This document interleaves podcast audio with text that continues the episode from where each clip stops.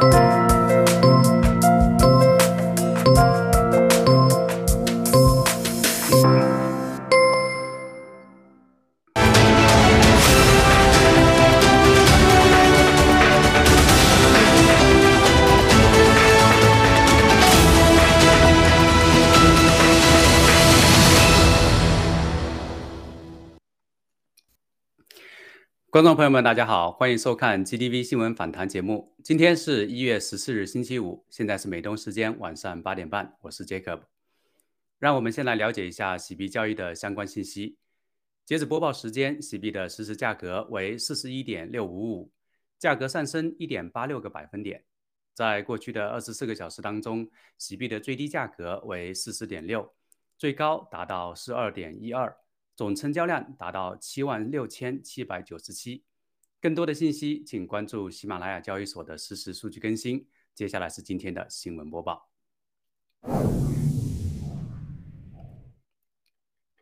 首先是新中国联邦及盖特新闻：中共联合贪婪的权贵，妄图推广共产主义式的共享财富。郭先生一月十二日直播当中爆料。桥水基金的瑞达利欧是王岐山的生死兄弟。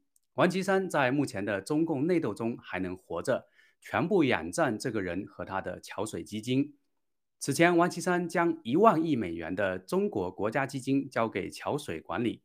桥水不仅投资了中共国境内前一万五千家企业的百分之六十，也几乎作为唯一投资者。百分之百参与了与新疆绩优股、新疆矿、内蒙古、西藏有关的投资，所有和共产党相关的科技股投资也几乎是来自桥水。瑞达利欧对中国人的伤害程度远远超过了一个国家的伤害程度。目前，瑞达利欧这样的贪婪资本家以及欧洲一些权贵要和共产党沆瀣一气。在美国、欧洲甚至全球大搞共产主义式的共享财富，也就是让权贵和共产党假借共享财富之名，通过暴力流血和法律等手段，强制性的掠夺百分之八十以上民众的社会财富，最后这些财富都会落入极少数权贵之手，普通老百姓不仅要面临生存危机，还要去填补权贵透支的巨大亏空。此种做法像极了当年共产党杀掉地主以后，将其财富共享，而普通老百姓依然需要负担所有的生计，而这些钱最后都落入了共产党权贵的私囊之中。共享财富就是一场共产主义的骗局。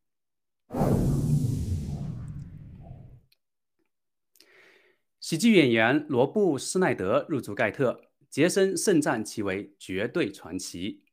美国媒体一月十三日消息，喜剧演员罗布·施奈德最近入驻盖特。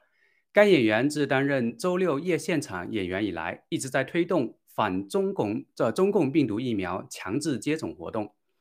尽管罗布的推特账号并未被封锁，但他依然加入了盖特。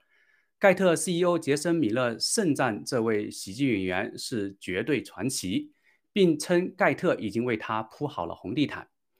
最近，美国有大量保守派人士加入盖特。因为他们感受到了推特等大科技社交媒体对他们的不公平歧视。接下来，我们继续关注中共病毒及疫苗的最新资讯。中共病毒疫苗严重不良事件汇总。近日，一家研究机构提供的数据记录了接种中共病毒疫苗导致的严重健康风险。该项目自2021年6月开始。呃，最近的更新时间为二二年的一月份。成人接种中共病毒疫苗发生的不良事件包括神经系统疾病、月经失调、流产、新生儿先天呃缺陷、心肌炎、心脏病、心脏骤停、血凝块和中风、严重的皮肤反应、眼部疾病和失明、面部麻痹、带状疱疹和其他病毒重新激活、耳鸣、听力丧失、头晕和眩晕。过敏性休克、肿瘤生长和癌症、阑尾炎等。呃，儿童接种后出现的健康问题有严重的炎症、心肌炎、血凝块、糖尿病和糖尿病酮症酸中毒，以及其他自身免疫性疾病。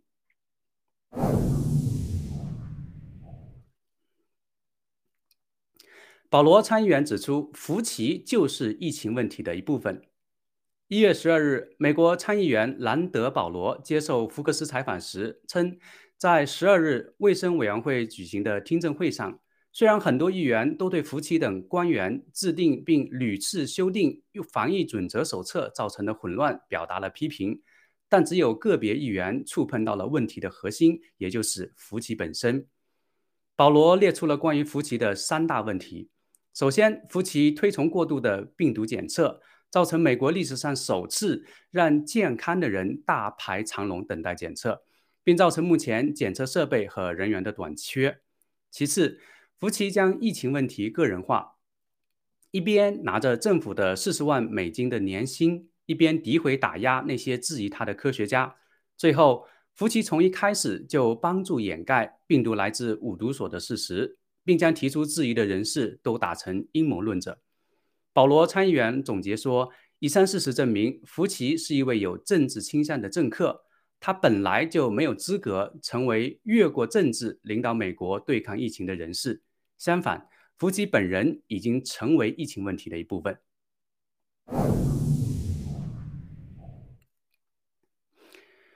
美国最高法院阻止企业疫苗强制令，同时啊同意医护强制令。一月十三日。美国最高法院以六比三的比例阻止了拜登政府对私营公司执行疫苗接种或测试要求的行政命令，同时也以五比四的比例允许对医疗机构实施类似的要求。此前，美国职业健康与安全管理局 （OSHA） 规定，拥有一百名或以上人员的私营企业员工必须接种疫苗，或者每周提交冠状病毒阴性报告，才被允许进入工作场所。此规定涉及八千四百万美国人。法院在一份未签署的意见当中写道：“尽管国会无可争议地赋予 OSHA 监管职业危险的权利，但它并没有赋予该机构更广泛的监管公共卫生的权利。”然而，在对医护人员的疫苗接种规则的裁决中，多数法官支持这项行政令，理由是卫生与公众服务部门制定规则是国会授予的权利。但大法官托马斯·阿利托、戈尔舒克和巴雷特对这一裁决持反对意见。阿利托在否定意见书上说，不认为拜登政府能够提供国会授权对一千万医护人员采取前所未有的措施的证明。加拿大放弃卡车司机疫苗强制令。一月十二日，加拿大边境服务局 （CBSA） 表示。将允许未接种疫苗的加拿大卡车司机从美国入境。CBSA 的发言人称，抵达美加边境的未接种疫苗或部分接种疫苗的加拿大卡车司机将继续免于强全过程测试和检疫的要求，但美国卡车司机仍然需要疫苗的证明，否则将从一月十五日起在边境被拒绝入境。此前，加拿大特鲁多政府一直面临主要反对党和卡车司机游说团体的压力，他们要求政府放弃。将于十五日生效的卡车司机接种疫苗的指令，警告该指令可能导致司机短缺、扰乱贸易，并推高通货膨胀。消息人士称，特鲁多政府做出了单边让步。幸运的是，十三日，美国最高法院已经作出裁决，取消了私营企业的疫苗强制令，其中就包括美国的卡车司机。所以目前来看，不会有美国实施对等原则的担忧。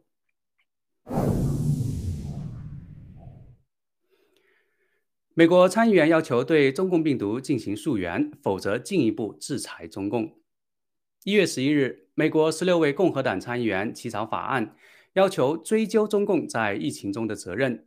法案的名字是《病毒来源验证调查和确认法案》，起草人包括肯尼迪、卢比奥、玛莎、布莱克本等知名的参议员。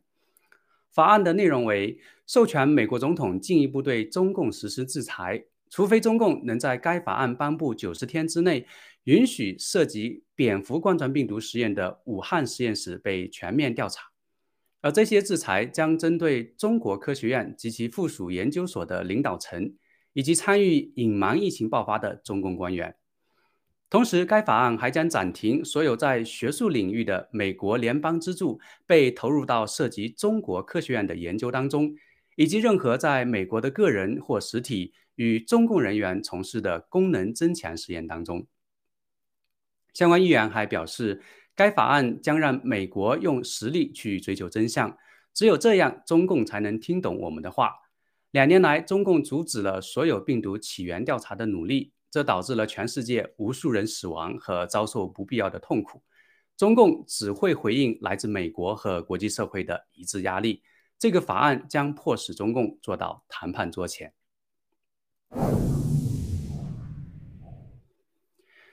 耐克开始解雇未接种疫苗的员工。根据美国媒体报道，耐克将从一月十五日开始解雇未接种新冠疫苗的员工。耐克位于俄勒冈州，是当地最大的雇主之一。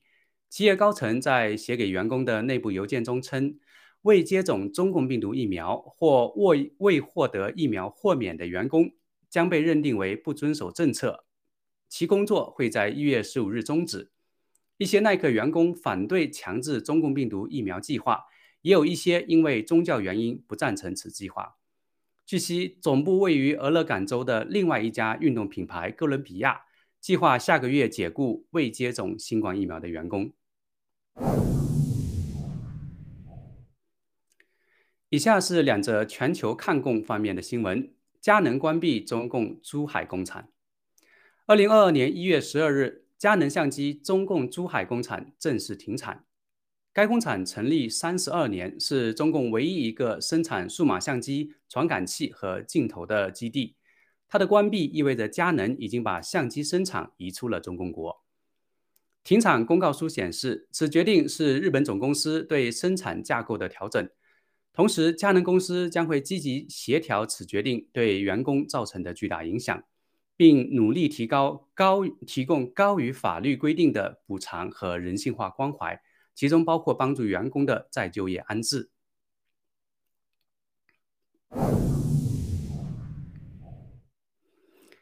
英国军情五处警示国会，中共已经渗透英国政治圈。一月十三日，英国军情五处就中共代理人渗透政治圈一事向国会提出警示，并明确指出。华裔律师李珍居以克里斯汀·李的名字作为中共中央统一战线工作部工作，执行干预英国政治的任务。军情五处的调查结果显示，李珍居的资金来自身在中共国或香港的非英国籍人士。他利用这些金钱对英国的政党、议员及有意参政的潜力者进行资助。李珍居在伦敦经营一家法律事务所。是中华海外联谊会常务理事，英国华人参政计划的创办人，曾在2019年获英国社群之光奖章，对英国政界有非常广泛的影响力。军训五处特别警告，任何曾经与李珍居接触过的人士，都需对他与中共党国机器的关联提高警觉。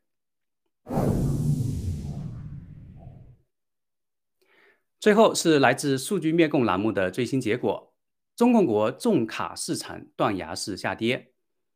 中共国的汽车市场自从加入 WTO 之后，可谓是一路高歌猛进，超越美国，成为世界上最大的汽车市场。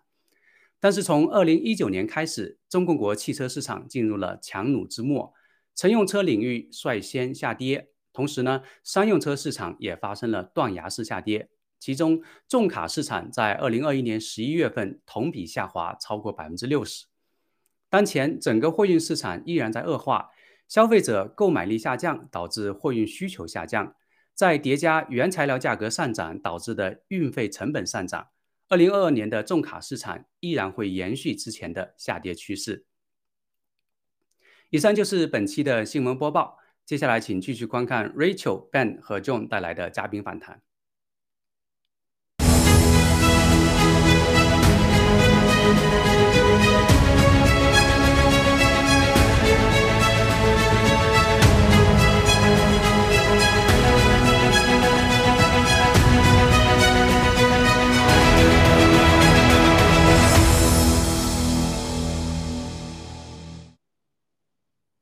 尊敬的全球的观众朋友们，大家周五晚上好，我是 Rachel，很高兴又在这里和大家见面啊！我先让我们的两位嘉宾啊，先跟大家打声招呼。Ben，好，全球的战友们好，观众朋友们好，Rachel 好，John 好，非常开心又在这个周末与大家见面，谢谢。好，这样有请。嗯，好的，今天又非常开心跟咱们美丽的主持。Rachel，还有帅帅的 Ben，还有咱们各位观众相聚在咱们周末的 GTV 新访谈，谢谢各位。好，谢谢我们的帅哥哈，因为每次这样都会说美女跟帅哥，那我有我也说这里最帅的其实就是就是我们的这样新发型。那好，那很期待我们今天的话题，我们给大家准备了三个话题。第一个呢，我们想来说一说这个今天早上文贵大直播有提到的这个孙丽君，呃，孙丽君哈，包括这个。嗯，呃，法院对他的这个公诉的，呃，这个呃，就是三个方面的公诉，包括涉嫌受贿、操纵证券市场、非法持有枪支案啊。我们来谈一谈这个新闻。那第二个新闻呢，我们会讲一讲刚才 Jacob 给我们带来的一则新闻，就是美国国会追责这个新冠溯源调查，这个啊推啊。推法制裁这个中科院的这么一条新闻哈，那最后呢，我们再来谈谈今天，其实这也是连着第二次大直播，文贵先生谈到这个邪教组织的六个元素哈，然后我们再来回顾一下，看看我们的嘉宾有什么新的视角啊，来跟大家分享。那好，那我们先我们就啊来到我们第一则新闻。那其实一月十三日呢，这则新闻不是最最新的哈。一月十三日，吉林检呃监察机关呢依法呢对啊公安部原副部长这个孙立军呢涉嫌受贿、操纵证券市场、非法持有枪支提起公诉。那孙立军在二零二零年四月呢被宣布双规接受调查，二零二一年十一月五日受贿罪正式逮捕。那二零二二年的一月十三日呢，其罪行又被追加至啊操控这个证券市场罪和非法持有枪支罪。那孙立军呢，还在一月十五日的这个央视节目中电视认罪忏悔，啊，这个我们应该很熟悉了，动不动这个就到大裤衩里面去认罪忏悔。当呃当了很多年的这个呃这个认罪导演的孙立军呢，这这次呢自己也走进了这个专题片《这个零容忍》啊里当起了这个主演，还说了一句台词啊，台词是这么说的，他说：“没想到自己成了一个法治建设或者公平正义的破坏者。”那我看来这就是一个现世报应啊，现世报。那我想来听听我们的这个样，您对这则新闻，包括对他的这个公诉，你有什么样的一个点评？谢谢。嗯，好的。当我看到这则新闻的时候，我觉得孙立军，呃，孙立军啊，他终于等到了他被审判的这一天。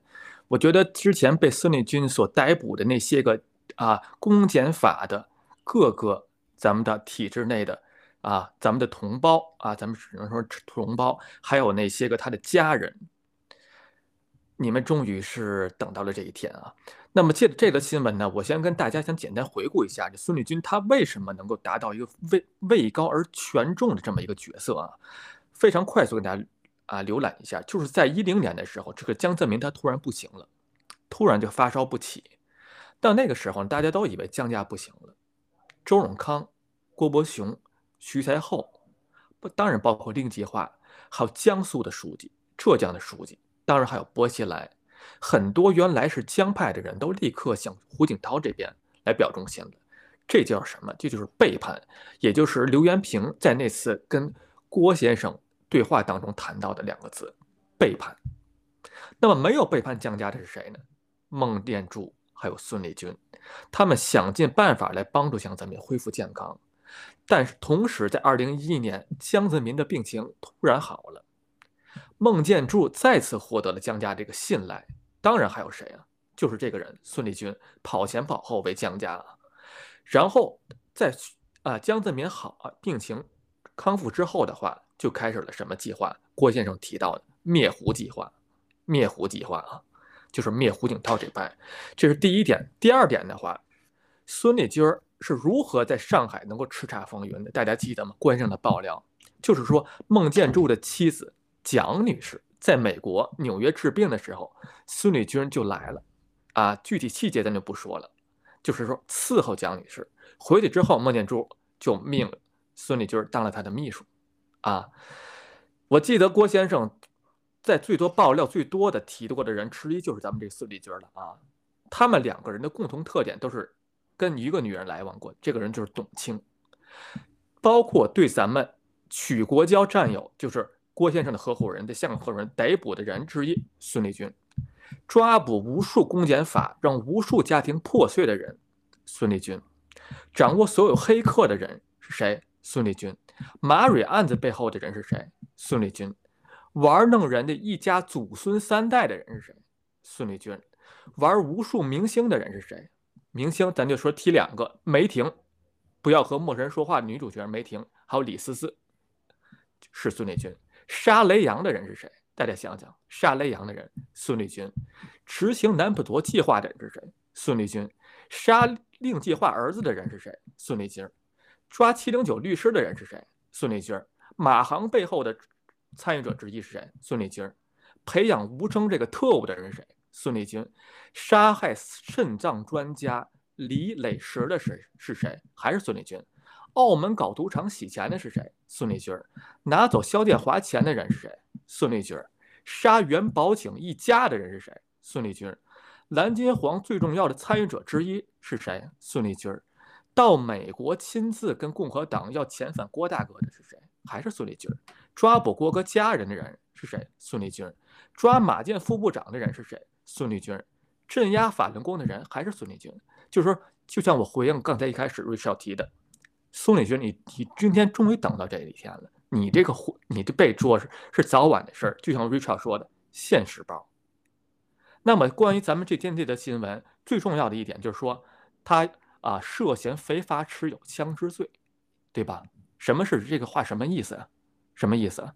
是不是意味着他对抗组织了，对抗组织的审查了，而有可能就发生政变呢？是不是有暗杀的企图呢？大家想想，像孙立军这个级别的官员，他被指出非法持有枪支罪的人，那是非常非常好的，非常非常少啊。十九大之后只有一个人，就是原江西人大副主任史文兴这个人，除了他之后就是孙立军，孙立军是第二个。大家想想，在这样级别的人当中，被说他持有非法持有枪支罪的人，他是真的是啊，做了第二个吃螃蟹的人。就是另外就是说。孙立军这次被捕的话，会不会牵扯出他背后的人？他背后的人是谁？大家想一想，在这次通告最高检的通告当中，明确指出孙立军曾经担任过上海卫生办事处副处长和上海政府外事外事办事综合业务处长。他提到两个关键词，都是上海，就直接就指出来你是来自哪里的，我是知道的，你来自上海帮。我觉得这一次也摆明了习对江家的一个态度。是非常非常的明确的。好的，瑞秋，我先简单说到这边。嗯嗯，好嘞，那谢谢，这样啊，给我们隶属出了这所有的累累罪行啊，这个听的真的是，呃，其实心里应该有大快人心的感觉，但是我我总觉得。嗯，怎么讲？这这是一个体制，我更看到的这个邪恶。当然，他个人是的确是非常邪恶，他今天也得到了《现实报》，但是我看到的是背后的这个体制的这个无限的这个绞肉机的这个啊啊更大的这样的一个体制上的邪恶。那啊，我想提醒一下，这样您在说话的时候好像有一点点噪音，我不知道是不是因为您的有线话筒哈？我们待会儿回到您再回来的时候，哦，注意一下。可能是然后我我先有碰到话筒了，不好意思啊。嗯嗯啊，没关系，我们有请我们的这个啊老嗯班长来对这个孙立军啊被公诉，并且在这个从一月十三号啊公诉出来到一月十五号在电视上已经开始认罪忏悔了。我不知道中国司法部的这个立案调查还有庭审呃辩诉是个什么样的程序，但是就我来看。这个刚刚公诉啊，诉控诉刚刚提审出来两天，他就已经在中央大裤衩的这个这个零容忍的这个节目里面已经要认罪忏悔了。那还需要法庭，还需要这个陪审团，还需要证据吗？嗯，我想听听这个我们啊老班长对这则新闻你有什么想说的？啊，是的，我觉得你刚才说这个点非常好，就是孙立军他现在要正式认罪了哈，这刚刚定完罪就准备认罪了。实际上我们知道他去武汉的那个期间，实际上已经被控制了，而在这个呃中纪委呃叫做中纪委监察叫做中中央纪律委员会四月十九号的网站上已经啊，去年四月十九号，他之前已经被控制了。已经宣布啊，副部长孙立军啊被这个涉嫌严重违法啊违纪违法，接正在接受组织的审查和和监察调查。那么在去年的四月啊九月三十日啊，应该九月三十日吧。那么在中纪委国家监察委网站上啊，就就给他呃叫公安部原党委委员、副部长孙立军严重违法。违纪被开除党籍公职的这么一个公告，那么大家可以看到，从去年早在武汉期间他就已经被控制了，然后在四月份就已经给他定了性了，今天就给他给他判了罪了，然后电视认罪了。实际上是什么时候？你看什么叫罪？什么叫判？就是未审就先判嘛。他是中共这是一套玩法，而这一套玩法的最大的体验者和实施者就是孙立军他本人啊。刚才我们 John Dr. John 已经回忆得很好了。他罪行累累，知道吧？他是请君入入瓮的这个成语里面，故事就讲他的故事。其实，他一系列卑劣的手段、违法犯罪的这些手段，今天突然就用他自己手上。他应该说，他他在这个零容忍节目里面，应该说啊，没想到这么快就用到我身上了，应该是这才是对的。啊，中共这个是绞肉机的体制，我们应该说这个，呃，我们对比一下这新闻对着看哈。就今天我们这两天十呃叫十一月十一号的这个这这则爆出来的是是讲他什么什么罪行？大家看啊，这个罪行是什么呢？啊，利用职务之便、地位啊形成的便利条件，为他人谋取利益，非法收取他人财物，数额特别巨大，操纵证券市场，情节特别严重，违反枪支管理规定。非法持有枪支情节严重，所以应以受贿罪、操纵证券市场罪、非法持有枪支罪进行刑事呃追究啊。可是大家想过没有？这个孙立军作为一个公安部副部长，他就是这些罪，和我们之前看看呢，就是新闻一定要对着看，而且就是共产党自己说的新闻啊，咱们咱们也不会编也不会造啊，就自己说的。也就是在去年九月三十号，孙立新犯了些什么问题呢？大家看看啊，就总体上来说，就是忘记党中央的大政方针啊，制造散布政治谣言，在党内大搞团团伙伙，拉帮结派，培植个人势力啊。然后还有一句话叫抗击新冠肺炎疫情一线擅自离手啊，擅离职守，私藏私放大量，这不是枪支哈，是。涉密材料，啊，长期搞迷信活动啊，啊，他具体还有很多罪，我就不说了啊，就就懒得念。就这两条，就是这两个时间点，相隔也不是那么久，几个月的时间，大家发现什么变化吗？就是九月三十号，中纪委、监察委的网站上公布的罪行，是着重他的政治罪行，是政治问题出了错了，而现在公布的是什么？是经济问题为主。呃，涉及稍微严重一点是非法持有枪支，这个事情是非常啊，就是说隐晦，他不好意思说完。你非法持有枪支，你作为一个中国公安部副部长持有几把枪，没问题吧？你可以解释清楚吧？他想持有几把枪，应该不是一件难事。那么非法持有枪支罪这种罪的话，那只有说我们推断，只能说非法持有更多的枪支，或者成一定数量的枪支，才能构成这个罪嘛？我手上两把枪，我是公安部副部长，我怎么玩这两把枪，也不至于这个是这个状态，是吧？所以我不知道这里面的各种故事，我也不会算命，但是可以看得出，除此之外就是操作证件、受贿，对吧？那么政治这些玩意全都没有了。而在九月三十号的这个监察委啊、中纪委的网站上公布的是非常的细啊，除了刚刚说的大的，呃，就妄议中央这这些政治野心之外，它还包括了。这个背弃两个维护，毫无四个意识哈！中中共这个这一听就是共产党有语言，政治野心极度膨胀。你听，这是在定一个罪的时候是很罕有的，对吧？政治品质极为恶劣，权力观、政绩观极度扭曲，妄议中央大政方针，散布政治谣言，阳奉阴违，欺上瞒下。你看，这就是一个十恶不赦的一个敌对分子。一个政治，他也是个政治犯子，对吧？最后一句话就是，你看后面还有就是叫形成利益集团，成火做事，控制要害部门，严重破坏党的团结统一，严重危害政治安全。政治安全，今天的政治安全就是我们习主席的安全 啊，记住，严重威胁了我们习主席的安全啊。所以，所以这个这件事情讲起来，原来今天讲的不是昨天讲的，昨天讲的可能是他想说的，你违反了政治安全。那么今天和昨天的对比，反正不管怎么说，最近你被拿下了，你已经完蛋了。但是呢，有些东西就不能说了啊，就变成经济问题了。包括啊，文贵先生大直播里面讲到，对孟建筑的也是定性了，主要是经济问题，这个私生活问题啊等等，其他的很多问题就不能不提了。这证明什么呢？证明中共的内部高层之间的 PK 啊。这个高手过招啊，有些东西还不拖不说就罢了，算了。好不容易想说一句，就隐隐晦晦说算了，你就是私藏枪支罪吧？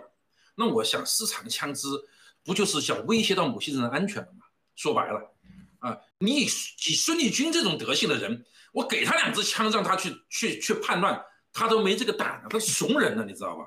啊对吧？我给他拉个队伍，给你这发三百支枪，呃，一千支枪，他就尿裤子，真是这么一个德性的东西。他也就是为江家服务，啊，就是梦的一条狗，就是这么简单的。你他真有这个尿性吗？他没有。那反过来说，这次就是彻彻底底的孙。我们今天讲的冠冕共产党冠冕堂皇的话，堂皇的话已经没有什么多大意义了哈。这就是中共绞肉机体制里面政治 PK 的一个政治牺牲品啊！他他是个烂人，是个坏蛋，是个十恶不赦的酷吏。他是死一万万回都不不打不拉倒的一个混蛋啊！他是罪有应得。可是呢，他是不是也应该得到正常的法律审审判呢？他作为一个畜生不如的东西，但他也是一个有人权的人嘛。虽然我们知道这个人是是真是恶劣啊，十分恶劣，但是他也应该，他也应该得到一个人的待遇。而中共搞的这个电视认罪，可以说，我认为任何出来电视认罪的人都不丢人。是导演这个电视认罪的这个组织这个犯罪团伙才丢人。你无论拿什么人去政治认罪，去电视认罪，都是只能体现你这个团伙的邪恶性。你和这个塔利班和那些 IS 那些恐怖分子是一样的。你和你抓到人质直接要对拿枪顶着他们啊，这个喊什么伊斯兰万岁是一回事的，他没有任何本质上的区别。这只能抱住共产党本身的恐怖、恐怖分子、恐怖组织的根本的特征。另外，再返回来想，古往今来，像孙立军这种角色的人，从来中国就不缺呀。中国从来不缺这种酷吏、心理变态、阴暗的酷吏的。那么反过来说，统治者几千年来真没变的，他就要用酷吏，最后就杀酷吏。无一例外，从来没有发生过任何变化。所以，当孙立军和下一个孙立军，你们当你们位高权重，站在公安部部长、副部长、一局局长等等这些重要部门的时候，你们作威作福的同时，你一定要想到你的下一天就是这个结果。历史上从来没有过变化的，所有的库里最终都是以最惨烈的方式来了结他们一生的，而且被世人所唾骂的。那反过来说，今天我们我社会世界已经到了这么文明的时候了，中国共产党还愿用几千年的方式来统治这个国家，他悲哀还是不悲哀呀？中国人民又拍手称快了。孙立军说实话，杀了这个孙立军，你快活个毛啊！就还有多少孙立军呢？你身边哪一个公检法人不是孙立军啊？对你来说都是孙立军，都是一个个恶人，只是大小版权力他的位阶不同。说对你的对你的打压，对你这本质都是一样的。另外就是说，孙立军也好，还是呃，凡是孟建柱还是江，这些也都是神仙神仙打架。这种一薅了薅了的牺牲品了，啊，下一个一定是就是孟建柱嘛，啊，包括你王岐山这些都是一回事儿，结局都是这样的。那么王岐山也好，呃，这个江泽民也好，和习近平他好好歹还是在这个同一个层次在 PK 的。你孙立军这些的下场，他就是一个用完了抹布该扔了。所以我觉得这次电视认罪哈，紧站上电视认罪，给我们每一个公检法的人。给每一个在中共这个权力斗争这个绞肉机体系的人都是一个提醒，我大家该醒一醒了，该逃就逃，该反就反。今天最最讽刺的是，抓孙立军的人，那么最近也被抓了，但孙立军你要知道，孙立军抓的人的人抓了孙立军，孙立军那抓孙立军的人可以跟着自己也被抓了。对，这个是大家想不想？你每一天你的生活上没有一个人是安全的，没有一天是安全的。所以，中国共产党所有体制内的这些，特别是公检法、政法委这个体系的，包括中纪委的每一个人，大家想一想，你有今天，不代表你有明天。你只有从这个角度上认识到共产党的邪恶，你只有两条路可选择：要么惹不起、躲得起，我跑了；要么我跟你干。孙立军真有种，我持枪，我真的跟你 PK 干一场。你还是个好汉呢，将来咱们在在哪给你塑一个小雕像，跟小泥像，他们真不配咱们多花钱，对吧？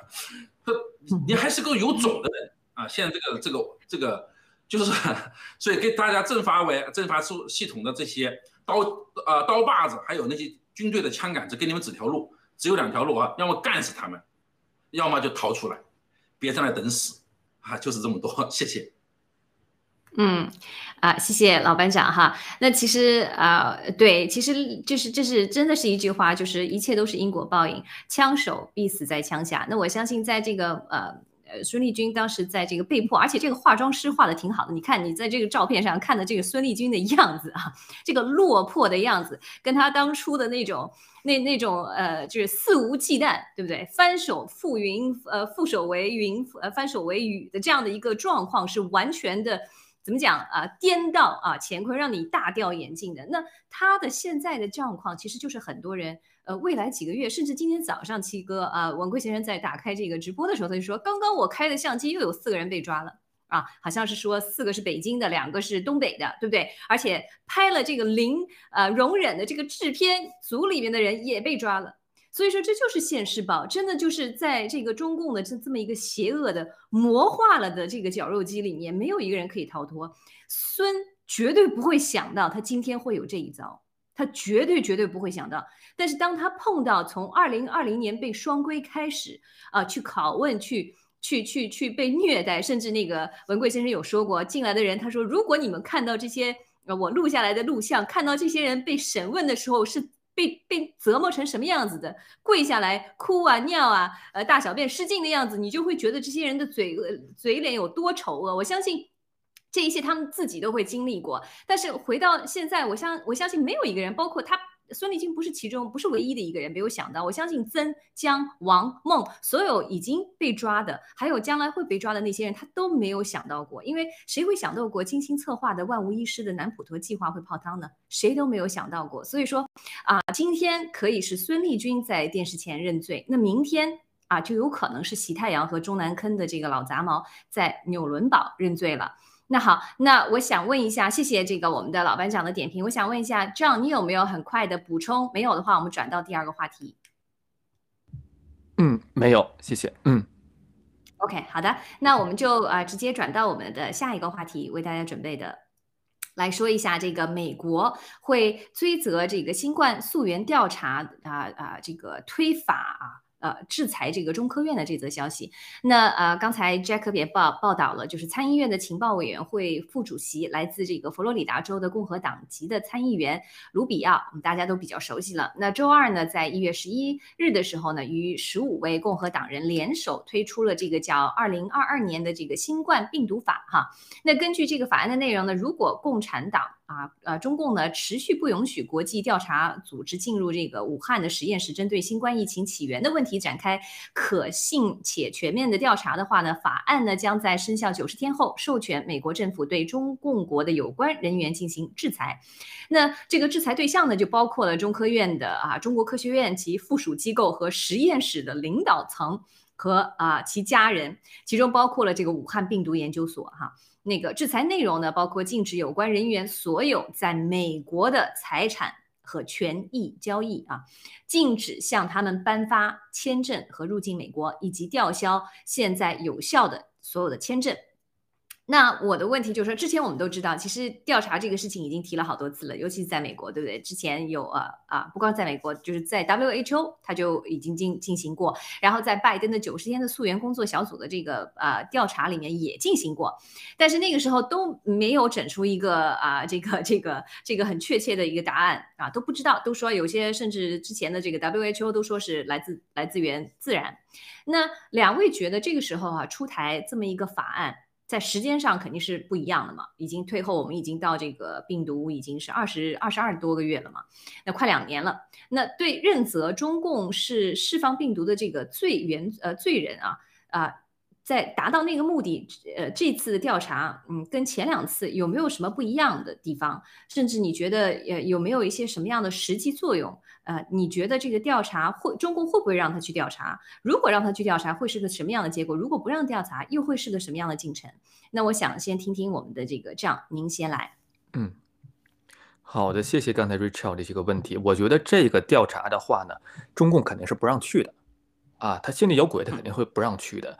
那么这则新闻的话呢，我个人是品到了非常重要的一个气息。什么气息？我觉得从哪儿我品到这些气息，就是现在所有的中文媒体，包括咱们的国内的电视台，还有各个华人的间谍主播，铺天盖地的新闻都来侮辱咱们这个卢卢比奥议员了。大家可以去网上搜一搜，很多人很多人都在骂，全是在骂卢比奥的。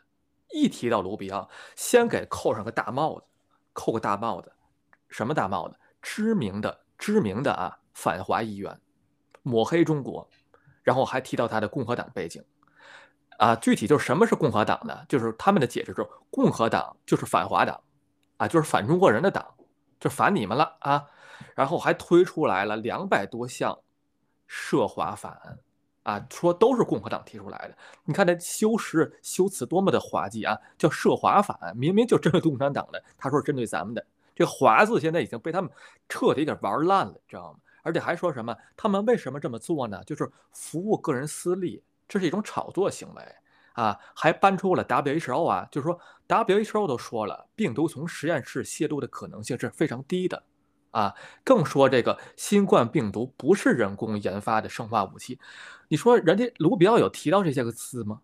有提到吗？有提卢比奥在这次谈话里面说了吗？说你这是人工研发生化武器都没说，但是你们深圳电视台，深圳电视台你就自己把这说出来，你这不此地无银三百两吗？对吧？呃，咱们再简单跟大家分享一下，这卢比奥议员他就是为什么能走到今天，站在咱们反共的前线。七一年出生在美国迈阿密，迈迈阿密州啊，他的父母就是在五九年的时候就逃离了，是逃离啊，逃离古巴，移民到了美国。因为什么？就是因为共产主义影响到了他的家庭，这就是原因。共产主义就是原因呐。那么，我我看这篇新闻报道当中的话，我先说第一点啊，他说中中国共产党。不允许国际调查进入武汉的实验室，针对新冠疫情的起源问题开展可信且全面的调查。这句话什么意思？就是什么是全面跟可信的？就是证明之前怎么样？WHO 的调查是怎什么样的？不全面还是什么的？不可信的。而且为什么提到是武汉的实验室？大家记不记得郭先生说的？咱也是咱们第一次听到这个武汉有一个 P 四实验室。什么是 P 四实验室？就是研究专门研究对人类啊具有高度危险性的，而且无法预防和治疗的病毒。必须在 P 四实验室调查，为什么直接就指的？为什么直接指的是武汉 P 四实验室？大家想一想，这第一点啊。第二点就是禁止，跟刚才 Rachel 所说的，禁止这个联邦资助用于任何美国个人跟机构与中国的对等单位进行新冠病毒的功能增益研究。什么意思？说明人家已经发现了美国的个人或者机构正在帮助他们研究，这多么有意思！这都是是读比较原文啊。第三点就是刚才 Rachel 再次提到的，禁止有关人员啊在所有美国的财产跟权益交易，什么意思？就是冻结嘛，禁止他们颁发鉴定跟入境，而且是吊销现在现有的签证。什么意思？就是说在禁止的这些人员当中，有部分的人他们已经在美国有资产了，在美是有资产的，并且部分人持有美国有效签证。这都是信息量很大的。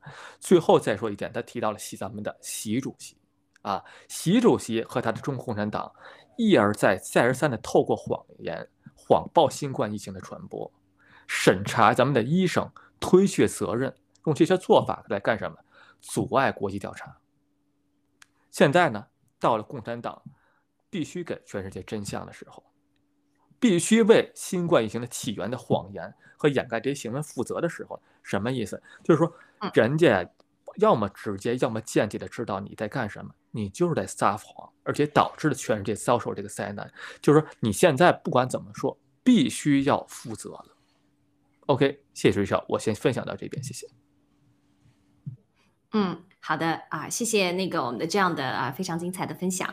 那其实这个溯源报告呢，就是因为我想说的，就是在 WHO 开始进入调查的时候呢，是病毒刚刚开始第一年啊，没有啊，就是还还没有还人们还没有经受过这个这么漫长的这个啊关在家里啊生活受影响的这么一个痛苦期。然后到了今年早九月份的时候，拜登的九十天溯源报告呢，好像呃。这个怎么讲？雷声很大哈，结果啊，因为勾兑啊等等啊的原因，结果没有任何的雨点啊，让大家也是嗯，已经这么明摆着的事情，为什么让大家都还是有啊掉眼镜啊？因为毕竟是政治家嘛，他要他要用勾兑的方法来达到他最大的利益化，那也能理解。那现在啊，当时拜登提出呢，那 WHO 最早提出呢，它是一个国际组织。对不对？它是 bipartisan，它是怎么讲？两两党副五党派的一个国际组织来的调查。那拜登呢？当时是民主党，那现在呢是共和党，全部的这个签名的这个议员都是共和党。那。这个是我不知道是不是一个配合啊，因为我们知道这个前两天的这个高院的决定啊已经下来了，就是以六比三的这个投票拒绝了这个拜登政府的这个啊要强制疫苗啊在美国这个一百名雇员的公司里强制疫苗的这么一个啊怎么讲一个一个行政令吧，已经把它停止了，叫停了。但是啊仍然坚持了对这个卫生医疗系统的这个员工的这个强制疫苗的这个啊判决。但是仍然是一个非常重大的一个怎么讲一个一个胜呃一个一个胜利吧，就像我们今天文贵先生在大直播和我们的嘉宾一起来解读这个法律的意义啊。那我那把这两个消息如果放在一起看的话哈啊，我我想让我们的这个 Ben 您来分析一下，您您觉得嗯这个法案就是我们刚才提到的这个共和党的这个法案。它的实际作用会在哪里？它有，它会达到一个什么样的目的？是会给这个卢比奥这个共和党脸上贴点金呢？呃，其实没有什么实际作用，只是咋呼咋呼。其实九十天也很长，说不定之前就已经把事情都给解决了哈。那那而且这个法案还是要通过，还要到这个众议员，还有相当漫长啊。那为什么这个事情还要？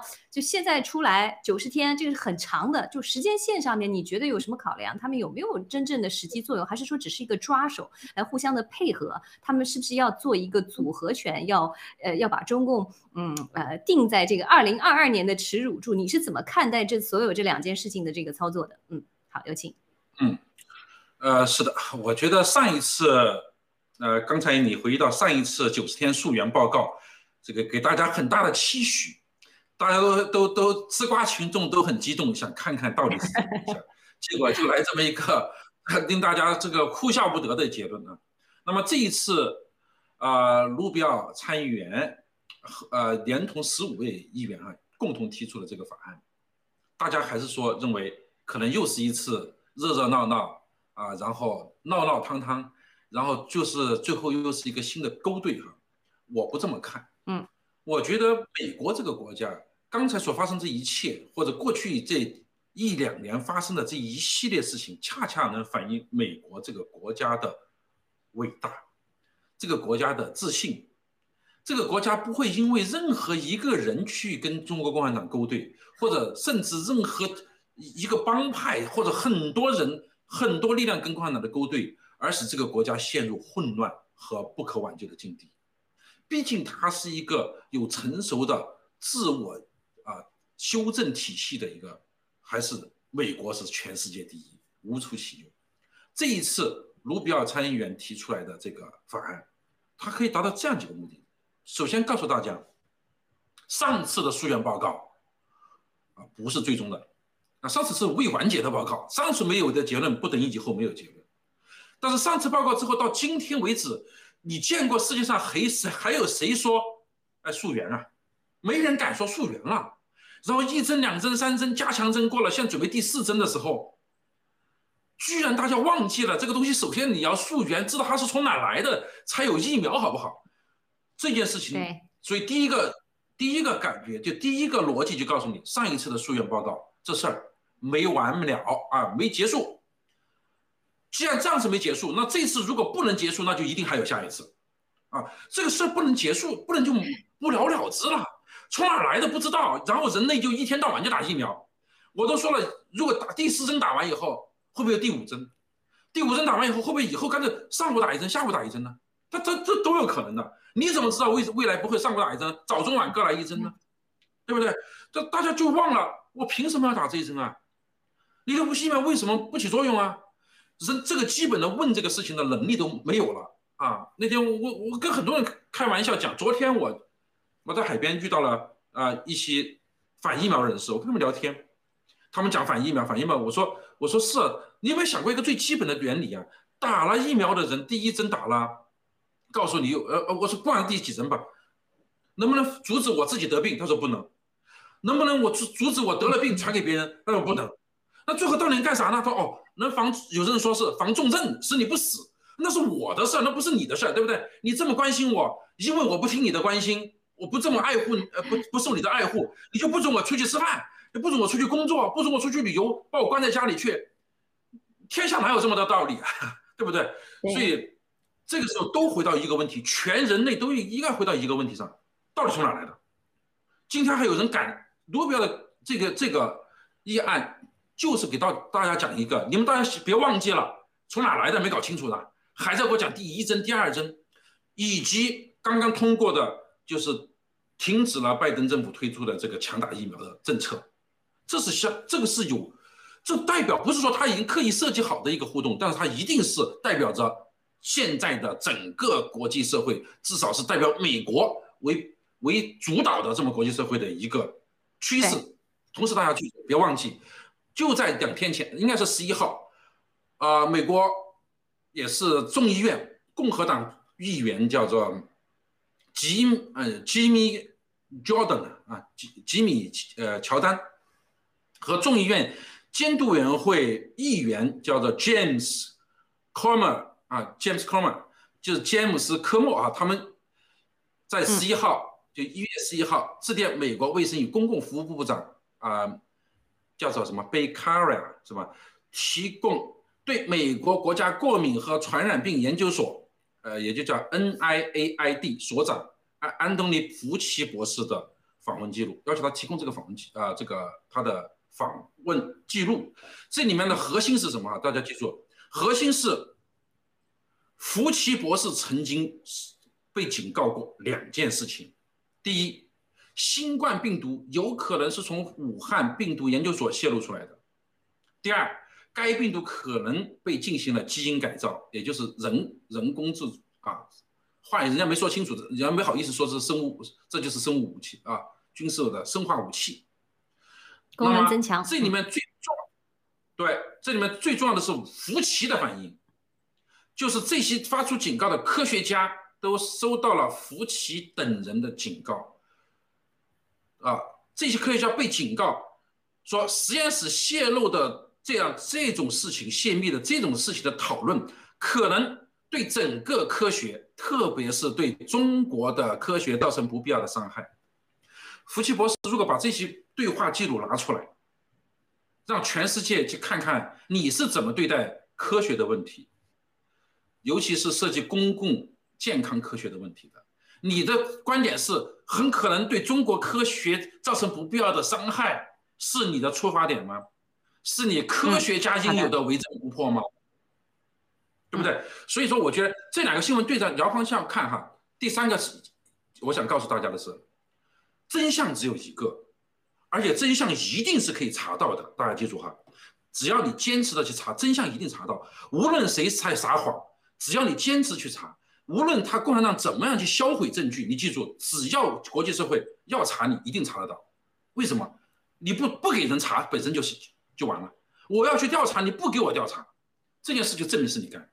可以说，好了，我要调查你，你把东西全销毁完了，再让我调查也很简单。你为什么要销毁这些东西？你为什么把这个地方你不可能复完美无缺的还还原的？你记住，为什么那个海鲜市场不见了？过两天说不定再过明年的时候，可能那个武汉实验室都不见了。你告诉我实验室没有？从来就没有过吗？这些事情就是欲盖弥彰的事情。记住，真相一定能被找出来的。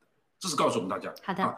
还有，最后再向大家讲，就是 时间线，时间线，疫苗真相。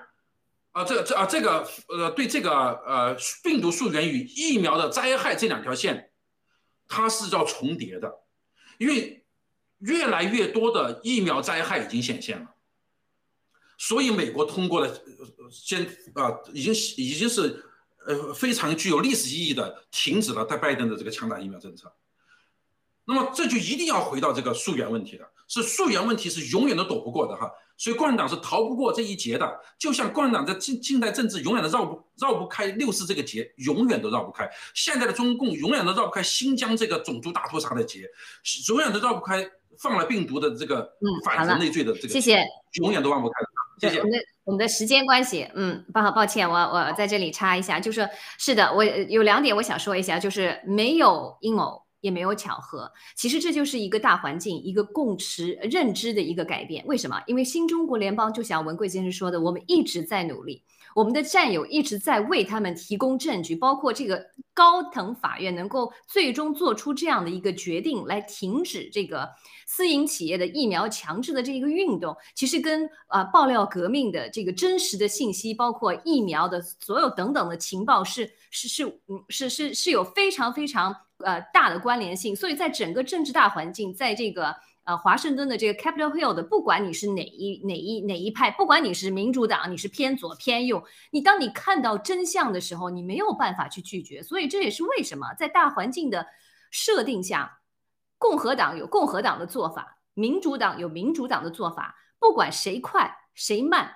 最后我们一定要追究它最终的结果，就是病毒到底是谁放的。疫苗到底是不是杀人武器？是谁造的？是谁推进的？所以说这些所有的责任都会被啊，都一定会有人要负责任的。而且二零二二年，我相信会是这一啊这一个推进的最快的一年。就包括今天我们在直播中的小飞象的这个呃战友的政治庇护，为什么这么快？对不对？这个这个快是有原因的，而且有可能不止小飞象一个战友快，其他战友都快了。那那程序。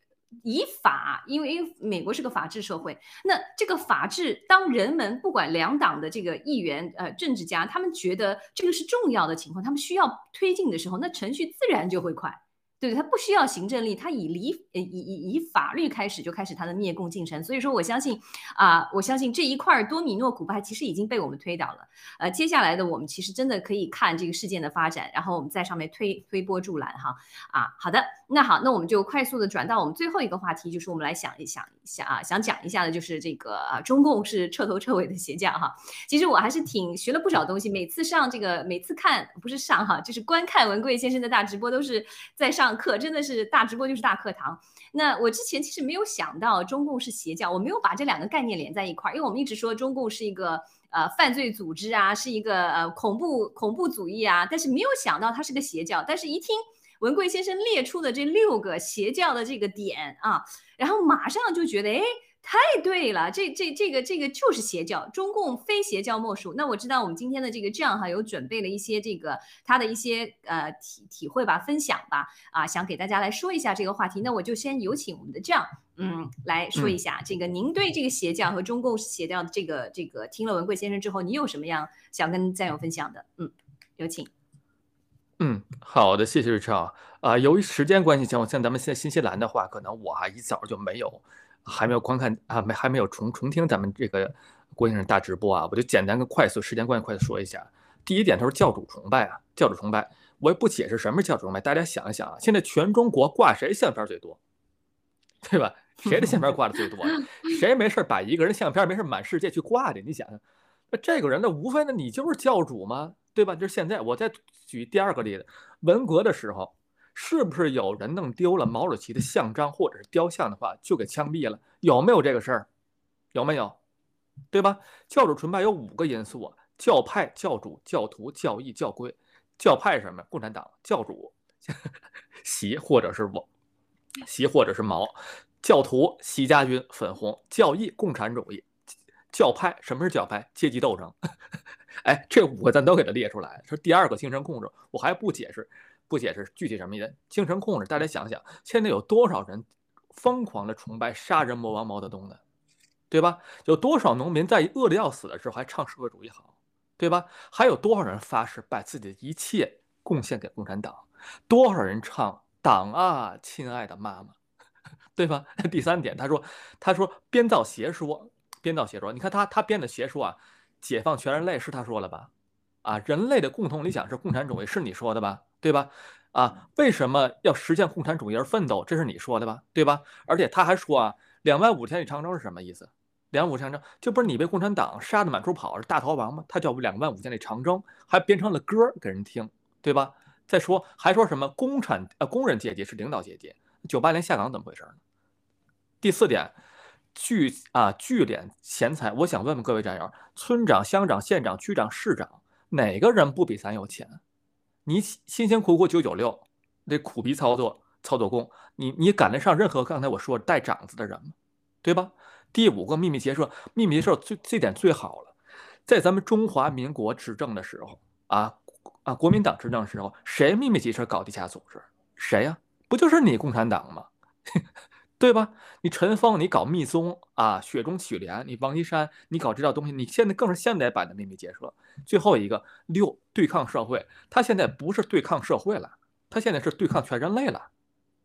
我再说多说一句，再难的事儿也有人去做，登月难吗？火星移民难吗？想控制全人类难吗？这些事儿怎么样？都有人在做，从来不是难事儿。谢谢瑞超，时间关系，我先分享这么多，谢谢。嗯，好嘞，谢谢。其实我看了一下这个这个入党啊，申请誓言哈，我不知道你们还有没有，我不知道两位是不是党员哈。但但是这个誓言上面写着，我自愿加入中共共产党，拥护党的纲领，遵守党的章章程。履行党员义务，执行党的决议，严守党的纪律，保守党的秘密啊！那他已经那么伟光正了，他还有多少秘密？包括多少私生子，多少这个呃精子库的红旗啊？这个差别全世界哈！还有对党忠诚，怎么样？忠诚出来了哈！积极工作，为共产主义奋斗终身，随时准备为党和人民牺牲一切，牺牲一切，而且不是光奉献了，他让你牺牲一切，永不叛党。啊，这个真的太太可恶，真的是太太邪恶了。那好，那我想给我们的办最后的一分钟啊，您来谈一下您对这个邪教组织的这个啊这个看法。哎呀，我我觉得好像没有语言可以去说这个邪教了。我觉得这个呃，它是如何的邪恶，我我真的已经。我觉得是集人类之大成嘛，啊，就是呃所有的恶恶魔加在一起也比不过共产党这个体系带给中国人民、带给世界人民灾难，因为因为它还具有极大的欺骗性，主要是呃它有大量的支持者。那么一个政党、一个一个一个邪教，普通的邪教是撒一个谎啊，然后呢来来敛财控制你，而共产党最牛的这这他从来就不说真的，他没有余绪真。这个是很厉害的，而且居然还能够牢牢的去洗了脑了这么多人，这个不能不说啊！我们在反省共产党这个邪教的同时，也在反映它邪教生长的这个土壤。啊，是时候啊！幸亏啊，共产党把他的黑手脏手伸得太长，伸到了世界。世界上的人毕竟都不是猪啊，不仅毕竟都还有能独立思考的人。终于让大家忍无可忍，要反他的时候。共产党的末日就到了，所以这也是呃力争上元，因为他的做罪大恶极之后引起全世界的反抗，所以共产党的末日到了。谢谢。嗯，好的，那谢谢我们的啊两位嘉宾，我们的办和长。那由于时间关系呢，我们就啊就在这里结束我们今天的节目。那很感谢您的收看，也希望您周末愉快。我们明天再见，晚安。谢谢您的收看，嗯，谢谢，周末愉快。